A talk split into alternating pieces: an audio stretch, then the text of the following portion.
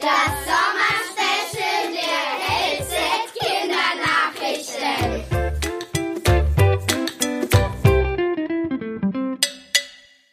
Draußen, draußen, draußen. Was machst du in den Sommerferien? Die Frage taucht gerade wieder häufiger auf. Egal ob zu Hause, am Strand oder im Zeltlager. Wir stellen dir unsere Serie Ziele vor und sagen, zu wen sie am besten passen. Zelt, Schlafsack, Luftmatratze, wonach klingt das? Genau, nach Campingurlaub. In den Ferien schlagen viele Menschen gerne ihr Zelt auf. Manche machen das zum Beispiel direkt hinter den Dünen am Strand, manche mitten in den Bergen. Auch wenn Menschen mit den Wohnwagen irgendwo hinreisen, spricht man von Camping. Campingurlaub ist preiswert, sagt ein Fachmann. Schließlich kostet ein Hotelzimmer meist mehr als eine Nacht auf dem Campingplatz. Aber das ist längst nicht der einzige Grund, denn bei wohl keinem anderen Urlaub ist man so lange draußen. Das genießen viele Menschen. Wenn das Wetter gut ist, kann man draußen spielen. Abends wird vor dem Zelt gegessen und selbst beim Abspülen des dreckigen Geschirrs steht man meist draußen. Weniger schön ist Camping für die meisten allerdings, wenn es regnet. Wer Glück hat, hat dann ein großes Zelt dabei, in dem man mit der Familie ein Spiel spielen kann. Oder man rollt sich im Schlafsack ein und liest ein Buch. Wenn der Regen von außen an die Zeltwand trommelt, kann das sehr gemütlich sein. Wer dann allerdings mal auf Klo muss, kann froh sein, wenn er die Gummistiefel nicht zu Hause vergessen hat. In die Sonne? Ein Creme bitte.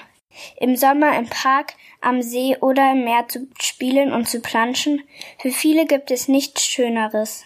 Egal wohin der Ausflug geht, nimm die Sonnencreme mit. Es ist nämlich ganz wichtig, sich immer gut einzucremen. Im Sonnenlicht sind Strahlen enthalten, die nicht so gesund für unsere Haut sind. Sie heißen ultraviolette Strahlen, abgekürzt UV-Strahlen. Wenn zu viel, wenn zu viel Sonnenlicht auf die Haut kommt, kann man einen Sonnenbrand, kann man einen Sonnenbrand bekommen. Außerdem steigt die Gefahr, dass die Haut später krank wird. Doch Sonnencreme schützt. Es gibt verschiedene Sorten. Eine Sorte wirkt wie ein Spiegel auf der Haut. Kleine Kristalle werfen die Sonnenstrahlen zurück und diese können nicht in die Haut eindringen. Eine andere Sorte wirft die Strahle nicht zurück, sondern fängt sie ein. Die Energie der Sonne wird von Stoffen in der Creme aufgenommen und in harmlose Wärme umgewandelt. Im Sommer zu kalt, im Winter zu warm. Im Sommer mal schnell zum Erfrischen in den See springen? Wer liebt das nicht? Mindestens genauso schön ist es aber auch, im Winter auf den zugefrorenen See zu schlittern, wenn das Eis dick genug ist. In Bayern aber gibt es einen See, bei dem beides nicht geht. Im Winter friert er nicht zu und im Sommer ist er den meisten Leuten zu kalt, um darin zu schwimmen. Der See heißt Christelsee. Das Ganze liegt an den Quellen im Seeboden, rund um den See herum. Aus den Quellen fließt Wasser in den See.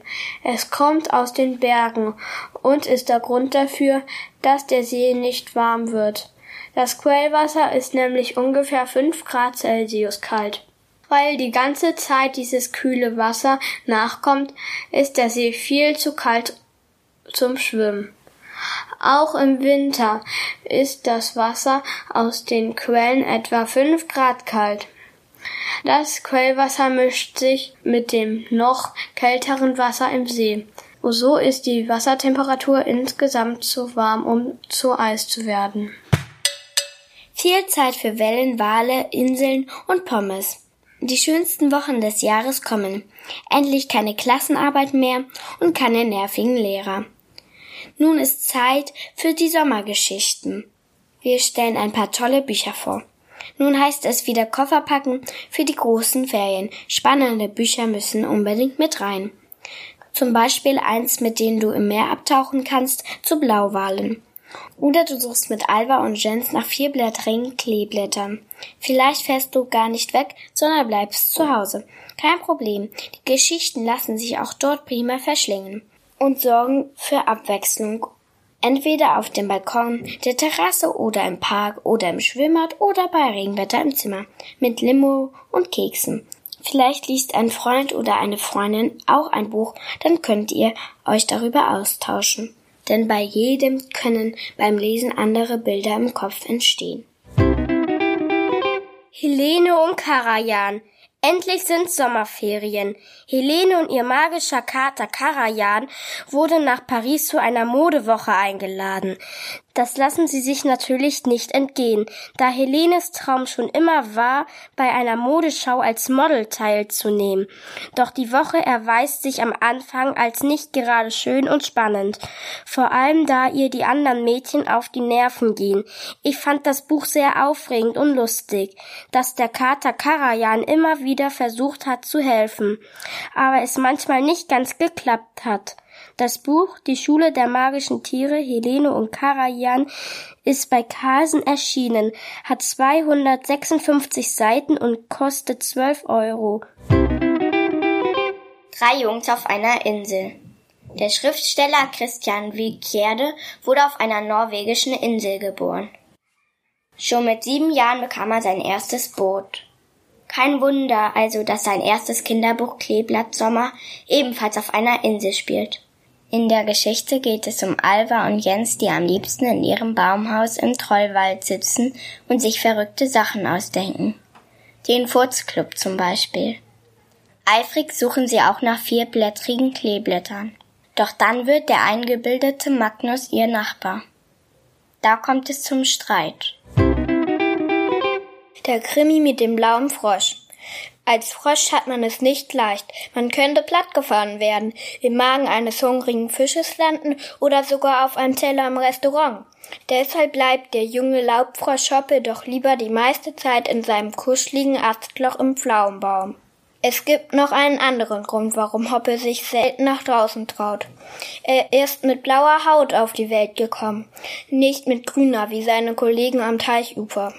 Das Hörbuch sei kein Frosch, ein Tierkrimi mit Grün, äh, Blau. Erzählt, wie Hoppe erst ängstlich ist und dann ein spannendes Abenteuer erlebt. Denn eines Tages entdeckt der Froschjunge im Teich einen toten Mann. Hoppes Spürsinn ist geweckt. Er beschließt, in die Welt der Menschen zu hüpfen und der Sache auf den Grund zu gehen selbst wenn er dann vielleicht gelben Gummistiefeln begegnen wird. Aus einem bestimmten Grund sind gelbe Gummistiefel sein Albtraum. Ja, der junge Frosch ist ein Angsthase, aber eben auch extrem neugierig. Warum man Hoppe mögen muss, er schafft es schließlich seine Angst zu überwinden und Mut zu beweisen. Der Schauspieler Benno Fürmann spricht das Hörbuch so mitreißend, dass man gar nicht auf Stopp drücken mag. Dabei dauert der Krimi länger als drei Stunden. Musik ist mit viel Gequake ebenfalls zu hören. Meistens dann, wenn es brenzlig wird. Schwimmbadglück. Nur im Freibad riecht es so besonders nach Chlor und Pommes.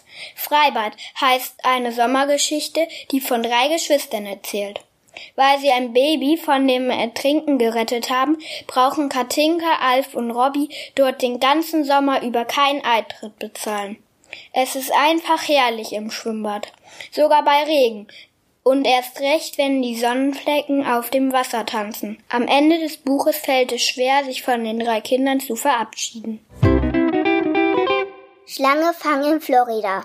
Die zwölfjährige Eddie muss den Sommer in Florida verbringen. Es ist glutheiß. Im Wasser lauern hungrige Alligatoren mit spitzen Zehen. Aber mit der von Eddie angehimmelten Cousine Ray werden die Ferien vielleicht doch noch gut. Gemeinsam arbeiten die Mädchen eine Liste ihrer verstorbenen Großmutter ab.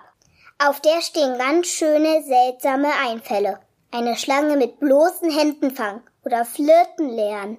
Der Roman Dumme Ideen für einen guten Sommer macht richtig gute Laune.